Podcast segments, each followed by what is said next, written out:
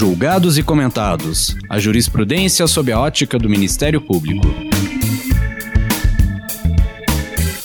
Uma produção Ministério Público do Paraná.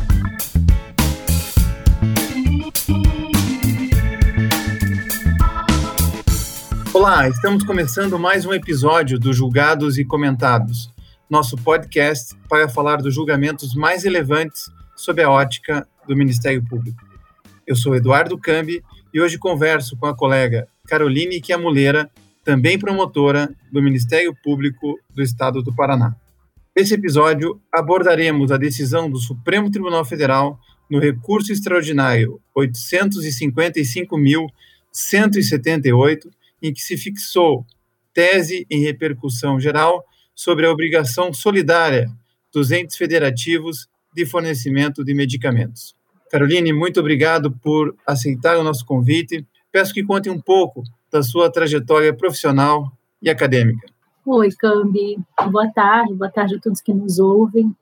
É, eu gostaria de agradecer o convite, né, mais uma vez, para participar é, desse podcast.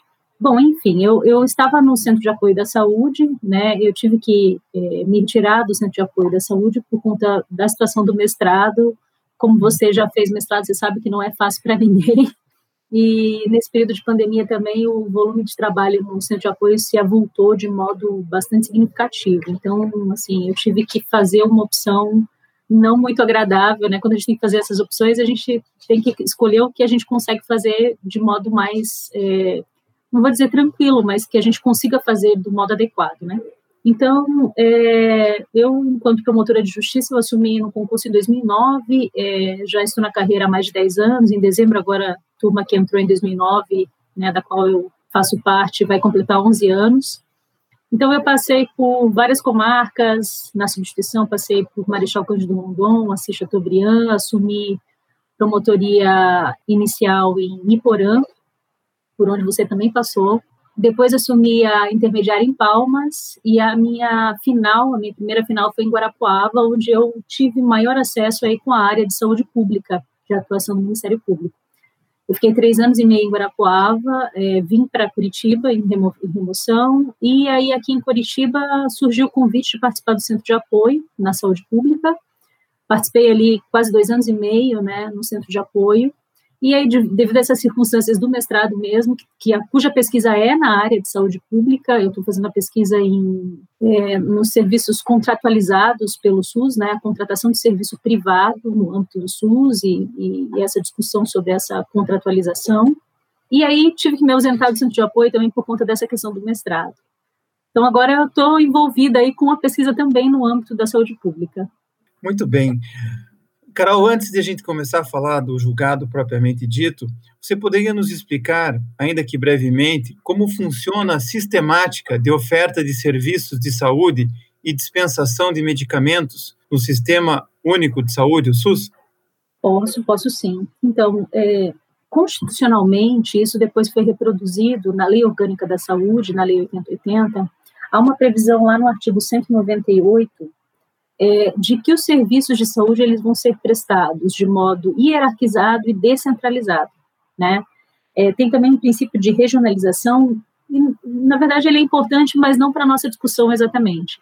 Então significa dizer o quê? Que o serviço, a execução do serviço de saúde, a competência, vamos começar melhor, a competência dos entes federativos, União, Estado e municípios, também Distrito Federal, mas não é objeto da nossa discussão nesse primeiro momento, é comum então, a competência de execução, portanto, direcionada ao Poder Executivo, né, de prestação desses serviços de saúde, de modo geral, é comum da União, dos Estados e dos municípios.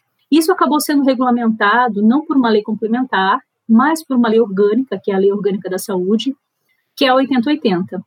Já na Constituição, quando se trata especificamente da matéria do SUS, lá a partir do artigo 196, nesse artigo 198 se faz referência a essa hierarquização e essa descentralização.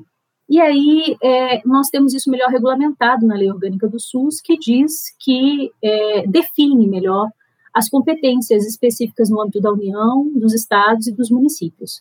De modo geral, entre os artigos 15 a 18 ali da, da Lei Orgânica, de modo geral, ah, o que se tem, né, por orientação tanto em âmbito constitucional quanto em lei orgânica do SUS, é que há uma municipalização da prestação de serviços de saúde.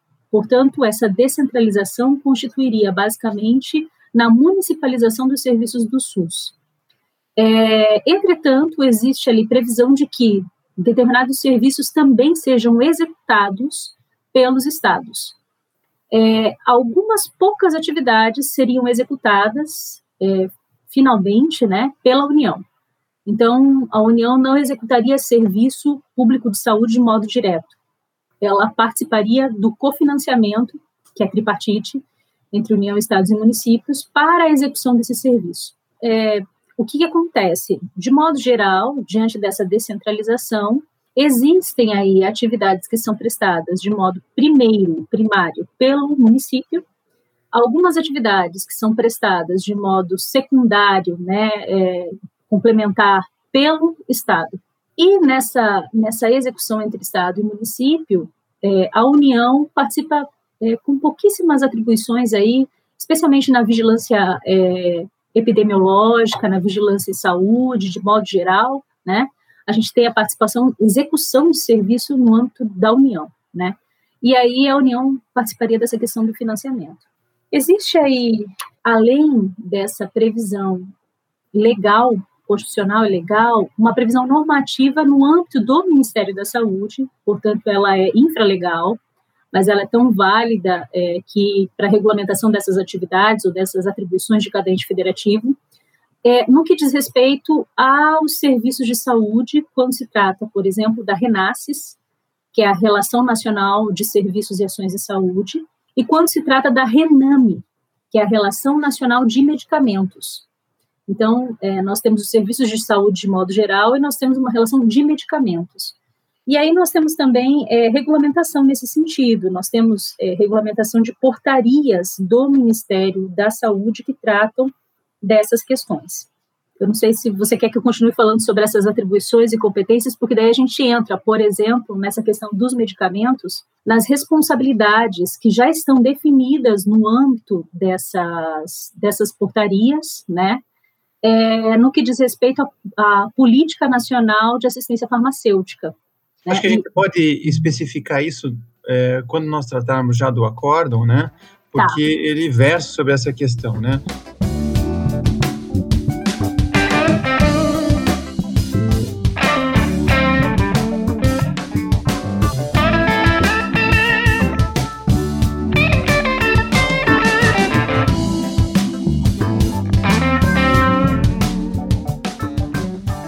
Lembrando que no embargos e declaração opostos ao recurso extraordinário 855.178, julgado em agosto de 2019 pelo Supremo Tribunal Federal, foi fixado uma tese de repercussão geral, e eu abro aspas.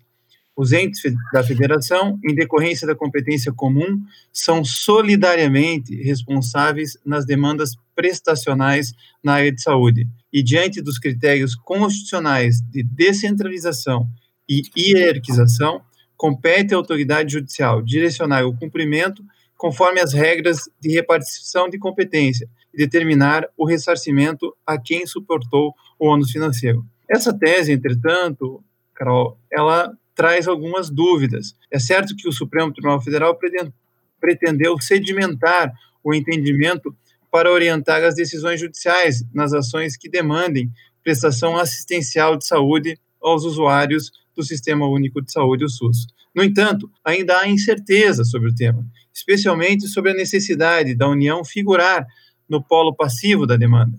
É, como é que você entende se é necessário sempre a União estar presente, se o Ministério Público, quando vai à Justiça, se ele tem que incluir um, dois ou, ou os três entes federativos, e isso vai nos ajudar a compreender também essas portarias que você estava explicando. Bom, então, é, vamos, vamos falar lá da RENAME, né? Então, essa RENAME, ela consolida, a RENAME, que é a Relação Nacional de Medicamentos, inclusive ela está atualizada, eu entrei nela hoje ainda, é, até para verificar se houvesse alguma discussão aí paralela sobre a questão da cloroquina e hidroxicloroquina lá, porque a, o entendimento que eu tinha de que havia aí previsão de que ele fosse considerado uma das, uma das classificações lá de estratégico, de fato, quando eu entrei hoje na Rename, ele é considerado, né, um medicamento estratégico, já vou explicar porque a gente vai chegar nesse assunto. Então, é, a Rename, ela prevê todas as hipóteses, ou ela consolida, melhor dizendo, né? Todas as situações, ele faz os medicamentos, é uma relação mesmo de quais os medicamentos. Isso, isso é o que, em tese, é, é prestado pelo SUS, são os medicamentos que são dispensados pelo SUS. Ocorre que, é, paralelamente à Rename, estados e municípios poderão né, é, complementar a tabela ou a relação da Rename né, nos seus respectivos territórios. Claro que para que eles complementem nos seus respectivos territórios, eles também têm que submeter isso à criação de um protocolo clínico de diretrizes terapêuticas.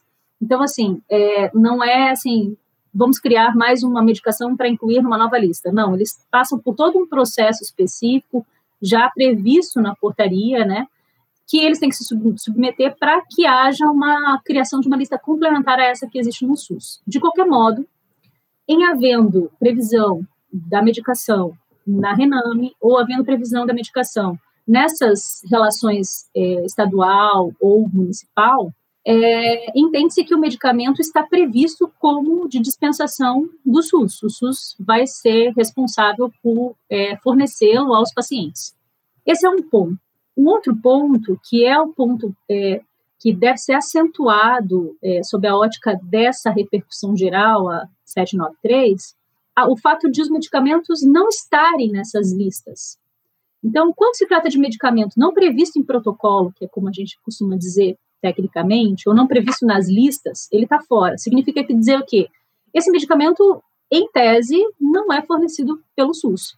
Quando esses medicamentos estão fora, é que está a grande questão dessa repercussão geral. E aí a necessidade da participação da União é, nesses processos, porque a União pelo rol de atribuições, inclusive do decreto, porque nós temos a lei orgânica 8080 complementada pelo decreto 7.508. E esse decreto ele prevê é, que a União vai ser responsável pela criação e pela formalização e pela validação desses protocolos clínicos em relação a determinados medicamentos e em relação a determinadas doenças.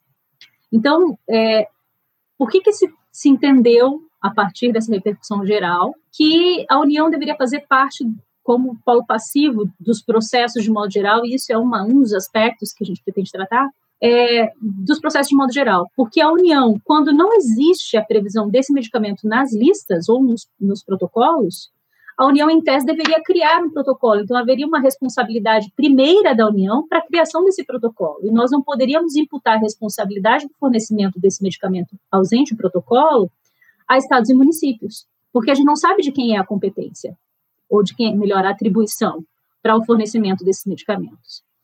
Por quê? Porque na portaria, e aí nós temos a portaria de consolidação número 2 de 2017, nós temos lá exatamente medicamentos que são considerados componentes da assistência farmacêutica na atenção básica, componentes da assistência farmacêutica que são da atenção especializada e componentes da assistência farmacêutica que são da atenção estratégica. Para cada um desses componentes, e o da especializada ainda é subdividido em algumas outras é, classificações, para cada uma dessas, desses componentes existe uma responsabilidade de dispensação, ou seja, de fornecimento. Quem tem que entregar esse medicamento? Porque a gente tem que lembrar sempre que o, o financiamento é sempre tripartite para todas as ações e serviços de saúde, inclusive medicamentos, é sempre tripartite. Então, o dinheiro, em tese, tem que ser é, é, compartilhado pelos três entes da federação. Mas no que diz respeito à obrigação de entregar esse medicamento, portanto, a dispensação, há essa divisão nessa portaria dizendo que os componentes da atenção básica, eles vão ser fornecidos pelos municípios porque os municípios, em regra geral, por conta do princípio da municipalização, decorrente da descentralização administrativa, têm a responsabilidade primeira pela prestação e execução dos serviços de saúde de modo geral, inclusive assistência farmacêutica, que a gente chama de atenção primária ou atenção básica. Por isso, essa correlação entre os medicamentos componentes da atenção básica. Então, é, esse financiamento ele se dá de modo tripartite. O dinheiro vai ser injetado para aquisição desse medicamento de modo tripartite. No estado do Paraná, é, nós fazemos essa, essa, esse financiamento tripartite com dinheiro da União, com dinheiro do Estado e com dinheiro de todos os municípios, por meio da aquisição desses, desses fármacos, pelo consórcio Paraná, que é Paraná Saúde, que é um consórcio intermunicipal composto por, pelos municípios do Estado do Paraná, salvo engano, com exceção de Curitiba, é, mas com todos os demais, com o Estado, para quê? Para aquisição centralizada desses medicamentos, porque quando você compra esse medicamento em larga escala, né, como ele é um medicamento da atenção primária, atenção básica, todos os municípios precisam fornecer. Quando você compra em larga escala, a tendência é você ter diminuição do custo desse medicamento. Então, por isso, centraliza a aquisição nesse consórcio. E aí existe é, até eu fui ver uma deliberação recente, que é uma deliberação agora de, de abril desse ano, que é a 49-2020, que diz assim, que é, eles pactuaram, União, Estados e município, o pagamento desses valores é, conforme o número de habitantes, né? Então, por exemplo, o repasse da União vai se dar entre R$ 5,85 a R$ 6,05, uma variação aí, por habitante, conforme o, o IDH do município. Então, se o município tem lá 100 mil habitantes, é, vai multiplicar esse valor. E o IDH qual é? Muito baixo, baixo, médio, alto, muito alto. Conforme o IDH, esse valor vai ser multiplicado pelo número de habitantes. Esse valor é o que vem de repasse da União. Esse repasse da União sai do Fundo Municipal de Saúde, da, do Fundo Nacional de Saúde, portanto, lá da União, e vem parar no cofre do Estado. Para quê? Para que o Estado, com esse dinheiro, que é a verba tripartida, né, da União, junte o seu próprio dinheiro, dinheiro próprio, e aí também nessa, nessa é, é, deliberação da CIB nossa aqui do Estado do Paraná, Comissão Intergestores Bipartite, o Estado vai investir entre 2,85 a 3,25 centavos, né, conforme o IDH também, por habitante. Então, mais o dinheiro. Se o município tem 100 mil habitantes, o valor lá de 2,85 a 3,25, conforme o IDH, multiplicado por 100 mil, esse valor é o que o, o, Estado vai investir naquele município, para aquele município, por habitante. É o tripartite. E o próprio município, então sai o dinheiro do seu próprio fundo, na verdade não sai, permanece no seu próprio fundo, né? Vem o da União para o fundo estadual, o dinheiro do Estado permanece no Estado, e aí vem a, o financiamento é, dos municípios, né? O município vai investir, é, no mínimo, 2,36 centavos para aquisição desses, do seu orçamento próprio, para aquisição desses é, medicamentos do componente básico da assistência farmacêutica. E aí, junta todo esse dinheiro para que haja o repasse desse valor a esse consórcio que foi criado para aquisição centralizada, e esse consórcio faz a aquisição desses medicamentos e distribui pelos municípios do estado do Paraná. Então, é, tudo isso para explicar o quê? Que no componente básico, na lista prevista, a responsabilidade para o financiamento é dos três, mas quem compra, quem dispensa e tal, por meio desse consórcio, é o município e o estado, a União só financia.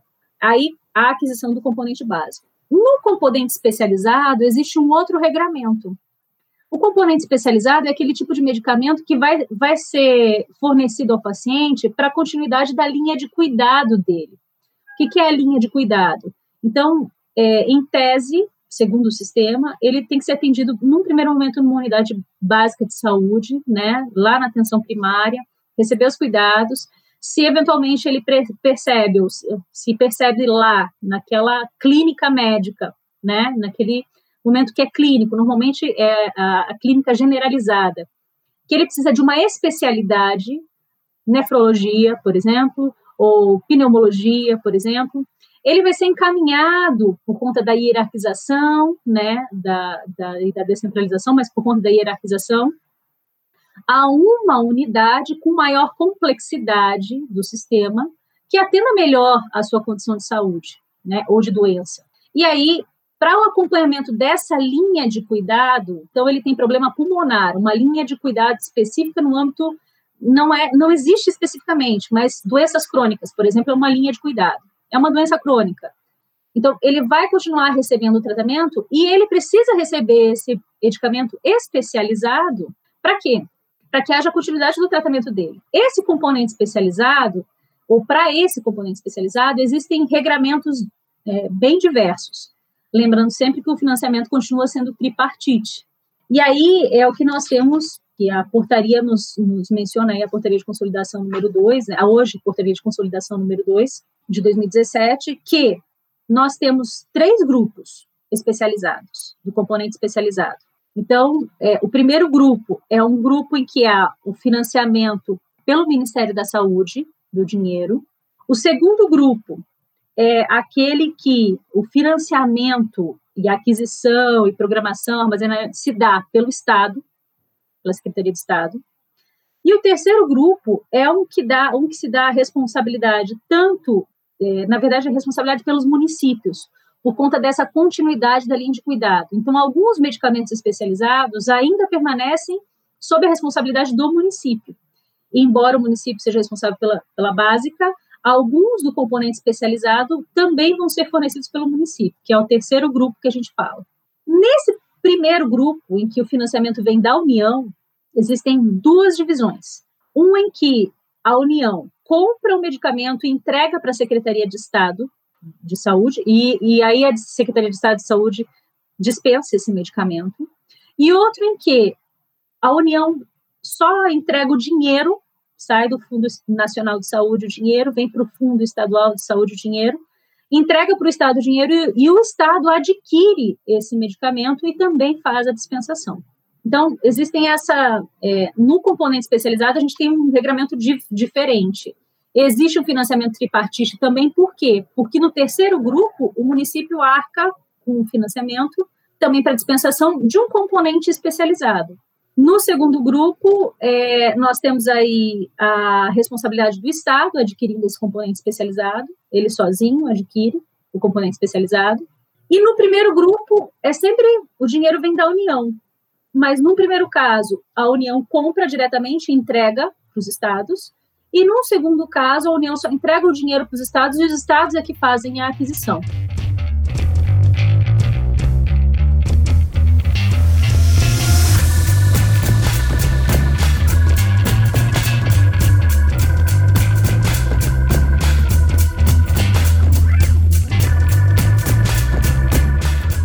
Agora, nem então, sempre esse, esse medicamento está disponível. E quando ele não está disponível, a, a, o recurso extraordinário diz que a, que a responsabilidade é solidária e causa essa dificuldade de se entender. Todos têm que ficar no polo passivo, ou dentro dessas categorias que você coloca, como é que você organiza esse pensamento para dizer lá para o promotor lá na ponta, faça isso, faça aquilo, varia conforme a natureza do medicamento, por exemplo?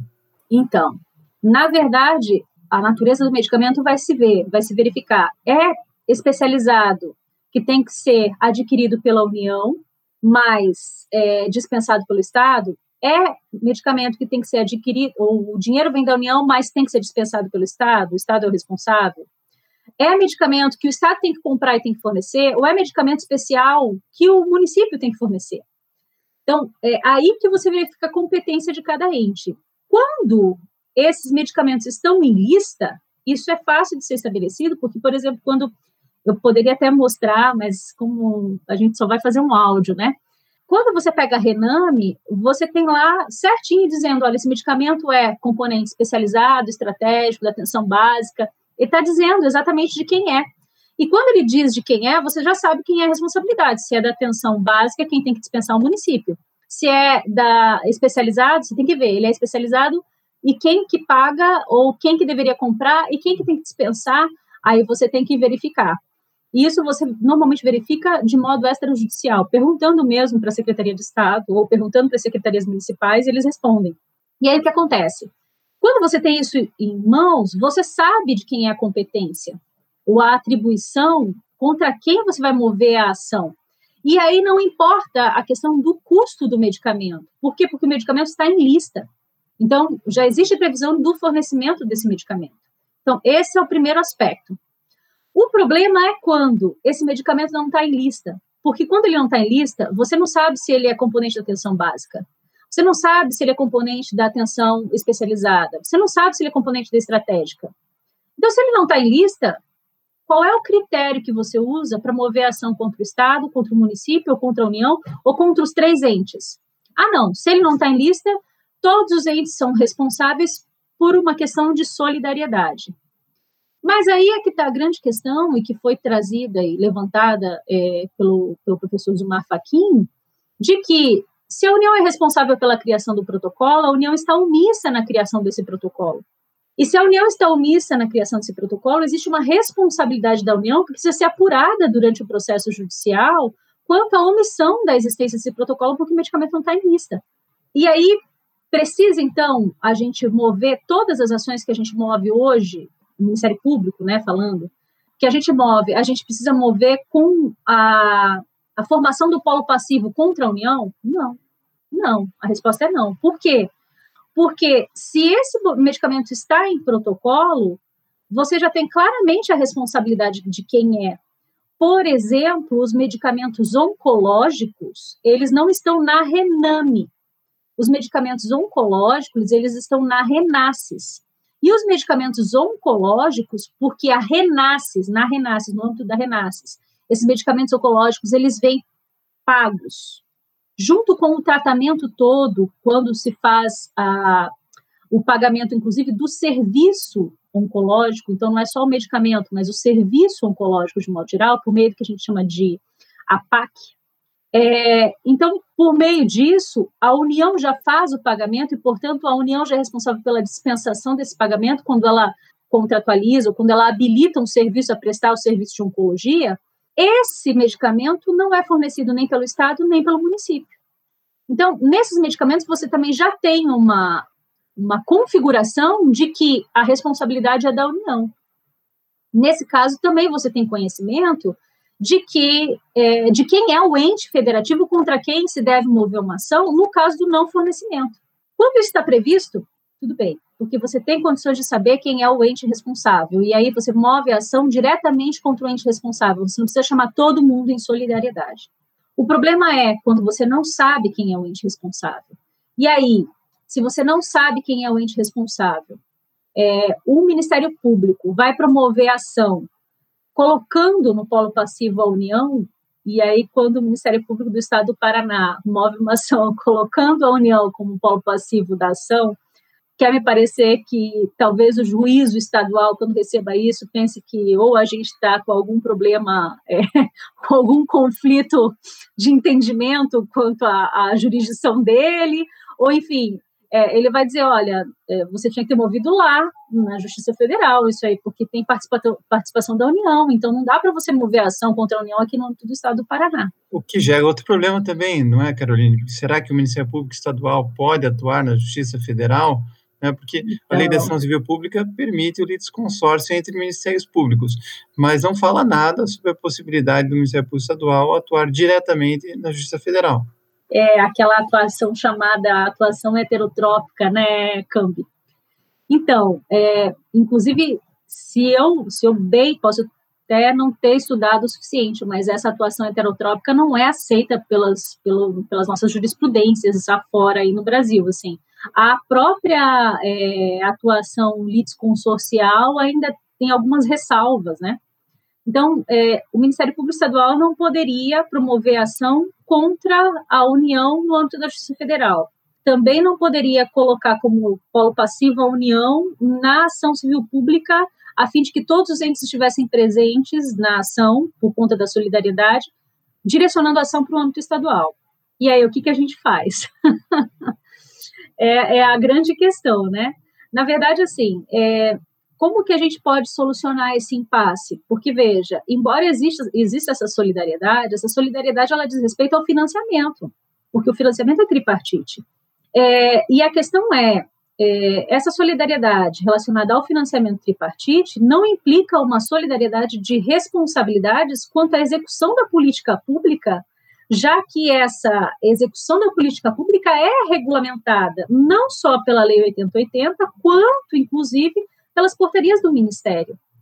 Então, qual é o, o que, que, pode ser feito nesses casos? O que, que qual é o meu entendimento praticamente do que pode ser feito nesses casos? A gente tem que tentar preservar o máximo possível o direito do paciente, do usuário do sistema, porque é um direito fundamental, porque é um direito que está correlacionado diretamente à vida, ao direito à vida, que é o bem primordial né, do ser humano.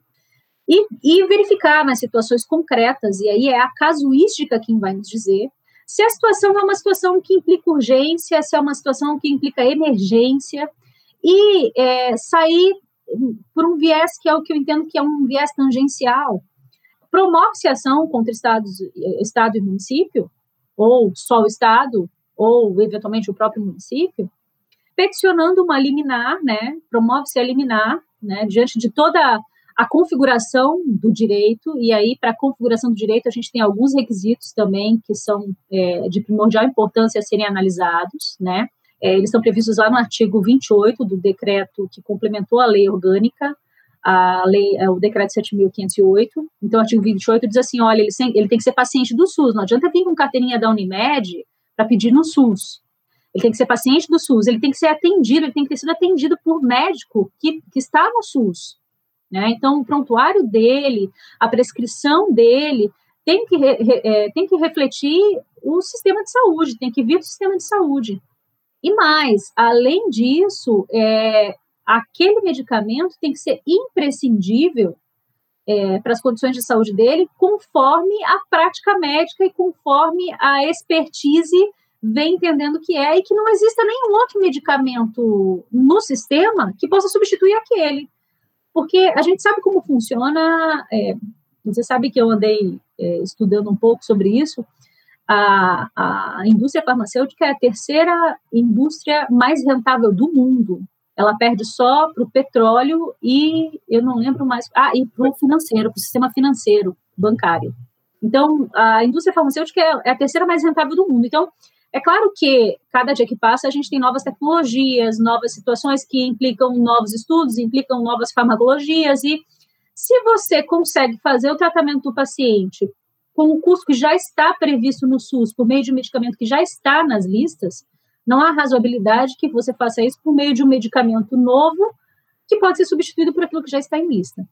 Então, também tem que haver esse, esse critério de, de que seja algo que não, não esteja é, não possa ser substituível. Bom, enfim, se você tem essa situação de urgência emergência, o paciente está precisando, você tenta uma liminar no juiz estadual, que você até pode considerar um juiz incompetente, pode até informar na inicial que você, olha, realmente pode ser que isso aqui seja da União, porque não existe protocolo, as condições estão previstas conforme tem, tem lá o artigo 28, ele é do SUS, prescrição do SUS, a expertise é, médica tem entendido que é o caso desse medicamento, não existe nada no SUS que possa ser substituído.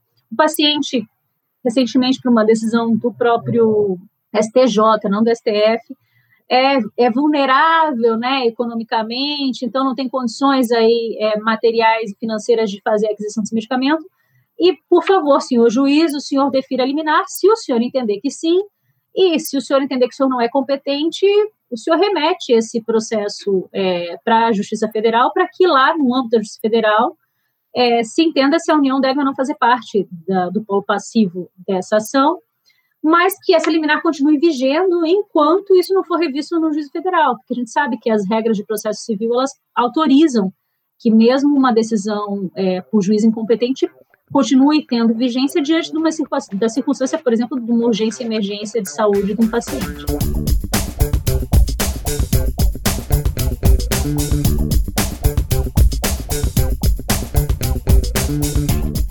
Para essa situação de urgência e emergência, chama atenção uma outra questão, porque o gestor vai lá e cumpre a decisão judicial que impõe, muitas vezes, obrigações onerosas, que podem, inclusive, colocar em risco a própria viabilidade econômica e financeira para a implementação das políticas sanitárias. É, porém, diante da reafirmação pelo Supremo Tribunal Federal da solidariedade entre os entes da federação, como funciona o mecanismo de ressarcimento de valores pagos para o custeio de medicamentos, insumos, produtos, ações e serviços de saúde que são de responsabilidade de outro ente federativo? Então, existe previsão legal é, no sentido de que esse ressarcimento aconteça entre os entes federativos. E aí é que está essa, é, na própria lei orgânica, CAMB, é, o artigo 35 da lei orgânica, é, inciso 7, ele prevê essa possibilidade desse ressarcimento. E aí nós temos mais um problema. Por quê? Porque, então, digamos que o Estado tenha pagado o custo desse medicamento quando a União. Então, vamos, vamos fechar um, ponto, só para a gente fazer um, marco aqui. Em relação a medicamentos que têm é, configuração em listas, a gente não tem esse problema. O problema é quando a gente tem medicamento que não tem configuração em lista. Então, fora dos protocolos. Nesse caso, é, promovida a ação, o juiz vem incompetente, o juiz remete isso para a Justiça Federal. Como é que vai ficar essa discussão do ressarcimento? Digamos que no âmbito do Estado, e, e, e nesse ponto eu entendo, inclusive, que a repercussão geral foi bastante positiva, porque se eu não estou enganada, Câmbio, o próprio Estado do Paraná já tentou se ressarcir da União há um ou dois anos atrás, e foi indeferido o pedido, assim, foi julgado, definido, um trânsito julgado que não podia ter se não podia se ressarcir, sabendo-se que pelas regras de atribuição de competência ele poderia sim, tanto que ele promoveu a ação. Então, é, nesse ponto eu, reputo esse, essa questão da repercussão geral aí bastante importante com essa questão da compensação entre os entes. Por quê? Porque existe previsão da lei orgânica, né, desse ressarcimento, então, naquele caso, por exemplo, de urgência e emergência que a gente estava falando, quem pagou, quem bancou, a ação foi movida contra o Estado, a ação foi movida pelo contra o município. A gente pediu a liminar, foi dada a liminar, quem tem que bancar financeiramente é o município, quem tem que bancar financeiramente é o Estado. E, eventualmente, essa ação sobe, ou vai, sobe não, vai para a Justiça Federal. E se discute que a responsabilidade de fato era da União em relação àquele medicamento. Primeiro, pela omissão, omissão de não ter colocado isso em protocolo. Segundo, é, porque efetivamente, se ela criasse o protocolo, a responsabilidade financeira seria dela, embora a eventual dispensação pudesse ocorrer pelo Estado, mas quem ia ter que bancar financeiramente era a União. Nesse caso, por aquela, por aquela questão dos medicamentos especializados lá, né? Então, nesse caso, nesse caso, há a possibilidade de se determinar judicialmente essa compensação de um ente pelo outro, na própria ação judicial, na própria decisão que vier a julgar essa ação, essa ação civil pública, normalmente nós entramos, em relação àquele paciente cujo medicamento foi bancado inicialmente ou pelo Estado ou pelo município, então a União compensa Estado ou compensa município. Então, é possível que isso aconteça, inclusive agora, com essa repercussão geral, com esse efeito vinculante da repercussão geral. É, a questão é, se chega na Justiça Federal, e aí a Justiça Federal entende que a União não tem responsabilidade ou não tem que intervir no feito. Aí esse processo vai ter que voltar para o estadual, juiz estadual. Seja movido contra o município ou contra o Estado. Ele vai ter que voltar para o juiz estadual. E aí, nesse caso, a decisão quanto à compensação ou município ou estado, conforme a responsabilidade de cada um deles, que vai ter que ser aferida no caso, vai se dar no âmbito do, da justiça estadual, que vai retomar o trâmite processual e é, verificar essa questão dessa compensação, se de fato tiver que haver. E aí um ponto que eu acho bem relevante é que vários é, entendimentos que eu tenho lido ali do STJ são no sentido de que essa, esse ressarcimento tem que se dar em fase de cumprimento de sentença. Só que existe um problema, porque se você. Então, o ente é solidário, certo? Se ele não participou do processo inteiro de conhecimento, como é que você vai direcionar o cumprimento da sentença para um ente ou para um sujeito passivo, polo passivo, que não participou do processo inteiro, da formação do título? Então, como é que você vai executar isso depois contra um ente e vai promover essa compensação financeira contra um ente que não participou da formação do título. Então, é bastante complicado é, esse entendimento que vem sendo adotado pelo STJ. Ele fala, ele tem falado, frisado muito essa questão da, da solidariedade, mas ele tem entendido que, na verdade, assim, a União não precisaria participar da formação do título. E aí ele, ele tem entendido, não, olha, nem é o caso de ficar na Justiça Federal e tal, continua no Estado. Só que fica complicado você direcionar no final né, se for a responsabilidade mesmo da União, contra a União, um título do qual ela não participou da formação. Então, esse é um outro aspecto. Falando ainda de custos, a gente sabe que tem medicamentos de alto custo, né? E o Supremo também discute, especialmente no recurso extraordinário 566.471, o dever do Estado de fornecer medicamento de alto custo a portador de doença grave que não possui condições de comprá-lo. Embora a questão ainda não esteja pacífica na jurisprudência, é, falando ao promotor de justiça, Caroline, quais os critérios devem ser analisados antes de requerer a concessão judicial de medicamentos não previstos em listas oficiais ou em protocolos clínicos e diretrizes terapêuticas? Então, é, o ministro Gilmar Mendes pediu vista do processo, já tem aí voto do, do ministro Marco Aurélio, que até entendeu aí sobre uma questão, achei bastante, até talvez, não, vou dizer irrazoável, mas assim, achei um pouco exigente demais, assim, sabe? O que o Marco Aurélio falou, inclusive, no seu voto, quanto à questão da exigência de uma incapacidade financeira, não só da pessoa que está enferma, mas dos membros da família solidária. E, não, então, assim, a família toda, que seria responsável pelo sujeito, é, teria que ter uma incapacidade financeira, uma vulnerabilidade e hipossuficiência financeira para conseguir um medicamento, que eu achei um pouco, é, um pouco exacerbado, né? Porque já no primeiro momento, inclusive, nem, nem precisaria isso, porque o SUS é gratuito e é para todos, né, Cambi? A gente sabe da universalidade do SUS. Então, quando se trata é, de direitos universais, e, portanto, o SUS como garantia do direito à saúde, ele, ele é universal, você não analisa, ou você não faz análise, de, ou estabelece critério para alcance desse direito, do exercício desse direito por meio da garantia que é o SUS.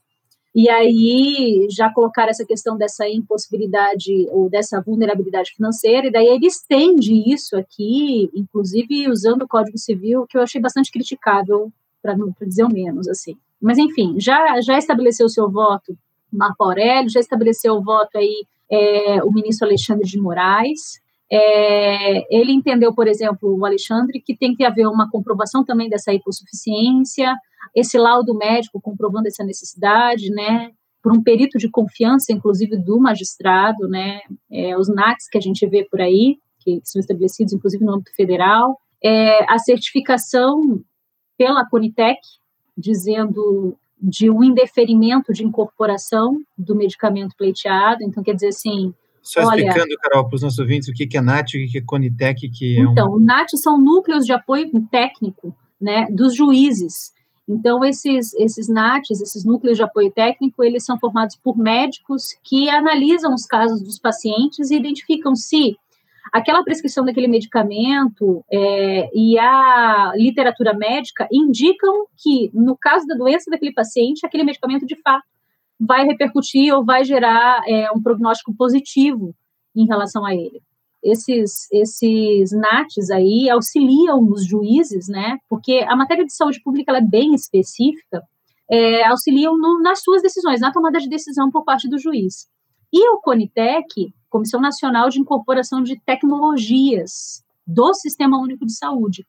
Então, é a Conitec quem analisa, por exemplo, é, a questão custo-benefício de determinados medicamentos em relação a determinadas doenças. E, inclusive, é quem estabelece esses protocolos clínicos de diretrizes terapêuticas em relação a essas doenças. Então, por exemplo, o que, que o, o Alexandre de Moraes tratou aqui no voto dele? Ele falou assim: olha, como um dos requisitos, teria que verificar se houve já um indeferimento desse medicamento pelo Conitec. Então, esse, o Conitec disse, olha, não é custo-benefício esse medicamento para essa dada doença. Então, e a análise do Conitec vai ser sempre essa análise, assim, bastante pragmática, né? Custo-benefício. Então, essa doença, ou esse tipo de doença, por exemplo, as doenças raras, né? Doenças raras são doenças com medicamentos, assim, muito específicos e que atingem um percentual da população muito também, muito especial, um percentual muito pequeno de dada população. E aí eles analisam esse custo-benefício. Olha, com o dinheiro, o custo altíssimo que eu vou investir para atender um público de 0,03% da população brasileira, com esse dinheiro, eu poderia atender 10% da população brasileira na aquisição de medicamentos especiais tais. Então, ele também ele faz essa análise de custo financeiro mesmo e benefício. É, é até um pouco cruel falar isso, né? Mas a gente não está isolado fazendo isso, tá? o NHS, lá na Inglaterra, eu tive estudando lá ano passado, e eu tive fazendo uma pesquisa no sistema é, inglês ano passado lá, eles também fazem isso. Eles fazem de modo bem radical. Inclusive, assim, se o prognóstico de vida numa determinada doença de um medicamento para aquela pessoa vai melhorar a circunstância dela de vida por três meses. É razoável que o custo desse medicamento, altíssimo, sei lá, vai gastar quantas mil libras. É razoável que eu gaste tantas mil libras com três meses de vida desse paciente, ou é razoável que eu gaste essas tantas mil libras com outros medicamentos que vão atingir um número muito maior proporcionalmente de pessoas ou de pacientes? Eles fazem essa análise e eles, inclusive, dizem: não, você não vai receber porque o teu prognóstico de vida é muito pequenininho. Então, assim, é, não é só a gente que faz isso por meio do Conitec, eles também fazem isso lá. Mas ele entende aqui que se é, não houver, por exemplo, no requisito do, do Alexandre de Moraes, se não tem que haver, tem que ter havido algum documento que diga que o Conitec nunca apreciou a análise daquele medicamento. Ele dizia assim, o Conitec está vinculado exatamente ao Ministério da Saúde, então, quer dizer, o Ministério da Saúde nunca apreciou um protocolo daquele medicamento em relação àquela doença. Ele entende que tem que ser demonstrado isso, tem que ser demonstrado que nunca houve um interesse da União em se manifestar contra aquele assunto, aquele medicamento para aquela doença, criação de um protocolo. Tá? E, por fim, o que eu achei mais interessante foi a análise do ministro Roberto Barroso, e aí agora pediu vista é o ministro Marco Aurélio, é, o ministro Gilmar Mendes, desculpa. Ele fala assim: olha, ele entende também dessa questão da incapacidade financeira, ele não vai além como o Marco Aurélio foi ali, entendendo que a família inteira tem que ser hipossuficiente, é que a demonstração de não incorporação do medicamento não resultou de decisão expressa dos órgãos competentes, ou seja, que não tenha havido essa análise pelo Conitec, por quê? Porque se já houve análise do Conitec naquele medicamento para aquela doença, e eles resolveram não incorporar, então significa que já existe uma decisão tomada que não pode ser, no âmbito administrativo, que não pode ser substituída por uma decisão judicial. É esse o entendimento. E aí, a inexistência de um medicamento substituto terapêutico que já tenha sido incorporado pelo SUS, a comprovação de uma, a eficácia do medicamento à luz da medicina baseada em evidências, aquilo que eu, que eu disse, né? Medicina baseada em evidências, a expertise é, médica, da literatura médica, dizendo que realmente aquele medicamento é útil no caso do paciente para aquela doença. E aí o item 5 que ele fala, a propositura de demanda, demanda necessariamente em face da União. E aí, por conta dessa questão da participação da União, por conta da ausência desse protocolo, né? Não existe protocolo, o Conitec nunca apreciou isso, e aí a, a, demanda tem que ser direcionada à União, que é a entidade estatal competente para a incorporação de novos medicamentos ao sistema. Então, hoje, aí ele fala inclusive o seguinte, que não tem relação, o Roberto Barroso, ele fala assim, que não importa o custo do medicamento. Não interessa se o medicamento é alto custo. Não é essa a questão que vai definir ou que vai atrair a competência do juízo para o julgamento de quem é o ente federativo responsável por dispensar e fornecer esse medicamento. Não é o custo, mas é exatamente é, são exatamente as regras do sistema que dizem como é que tem que se dar a, essa distribuição dessas atribuições.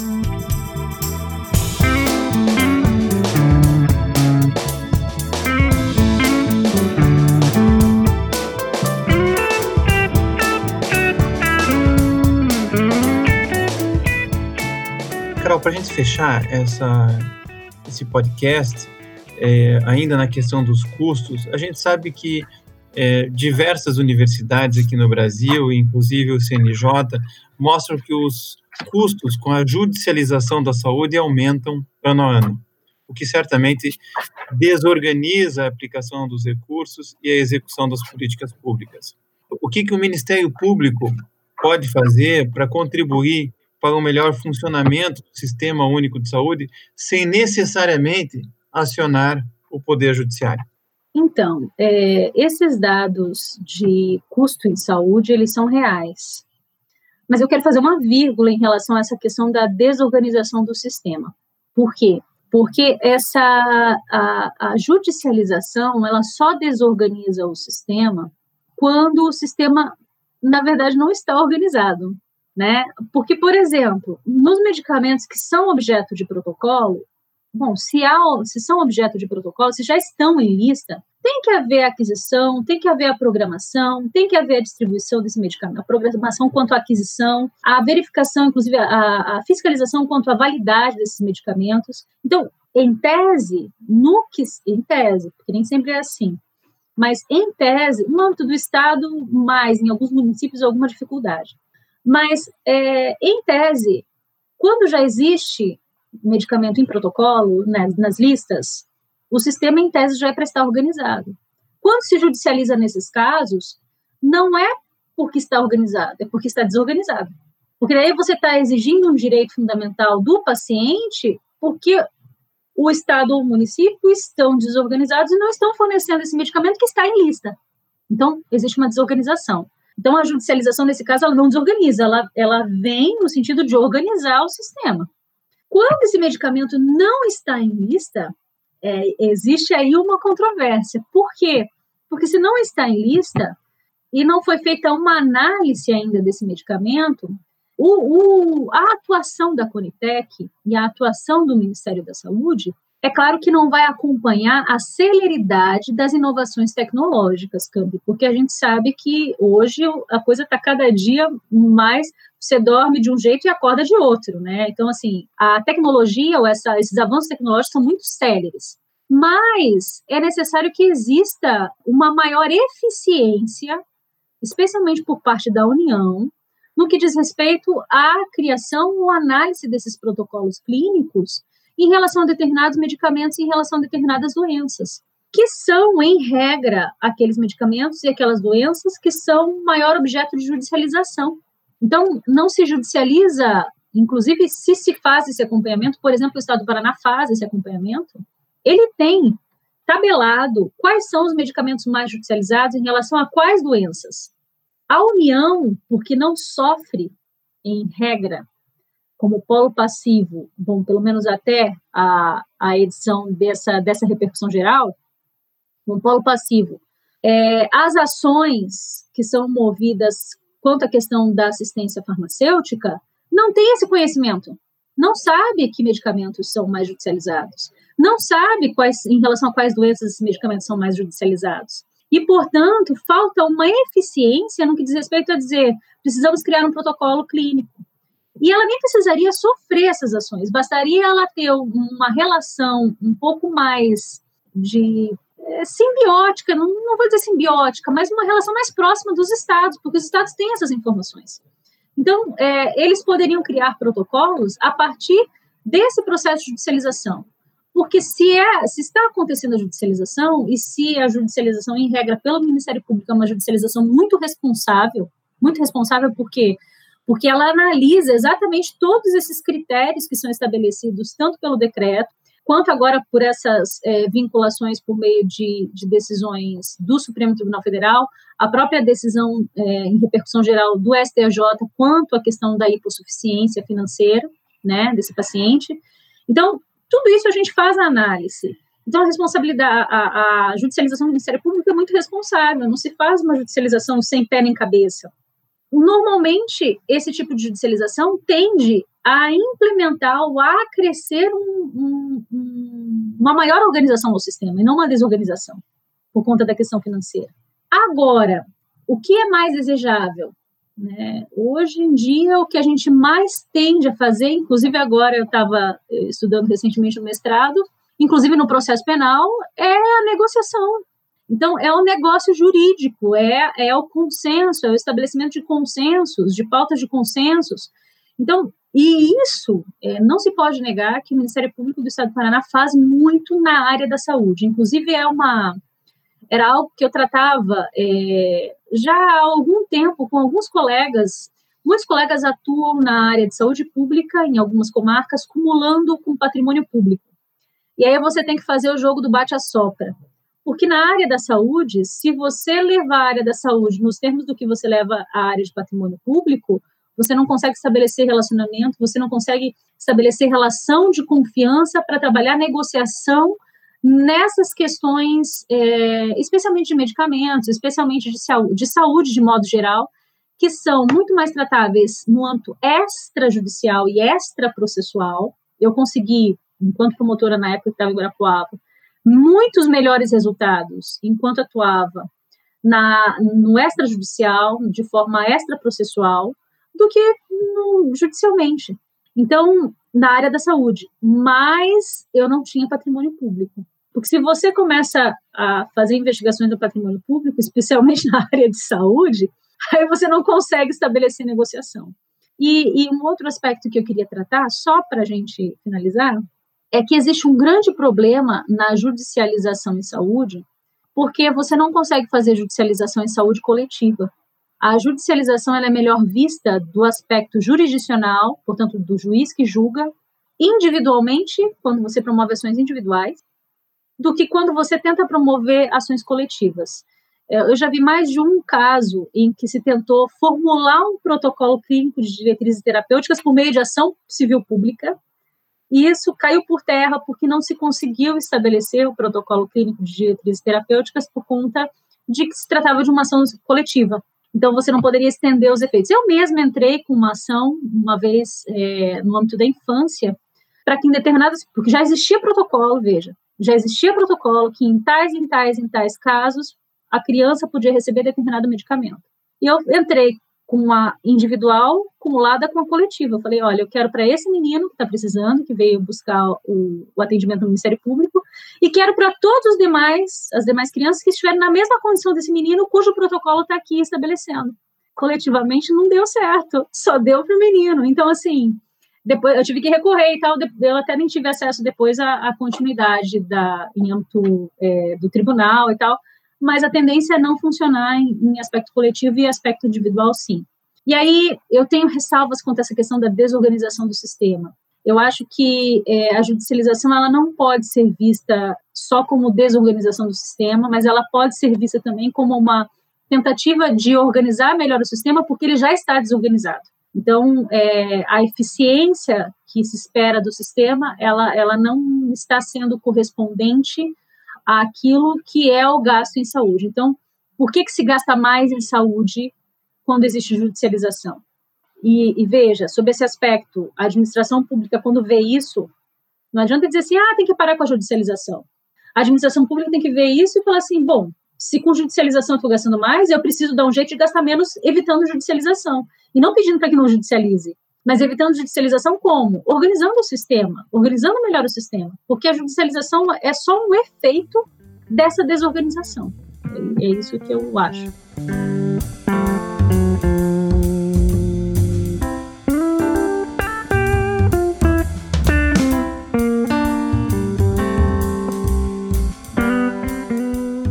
Foi um ótimo, uma ótima conversa. A gente aprendeu muito com você, Caroline. Quero agradecer imensamente por estar aqui no nosso podcast Julgados e Comentados. Obrigado.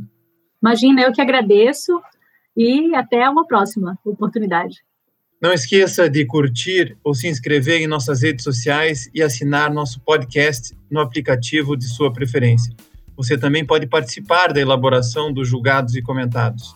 Para sugerir um tema, encaminhar dúvidas ou comentários, envie para a gente pelo e-mail julgados e comentados mppr.mp.br ou pelas nossas redes sociais.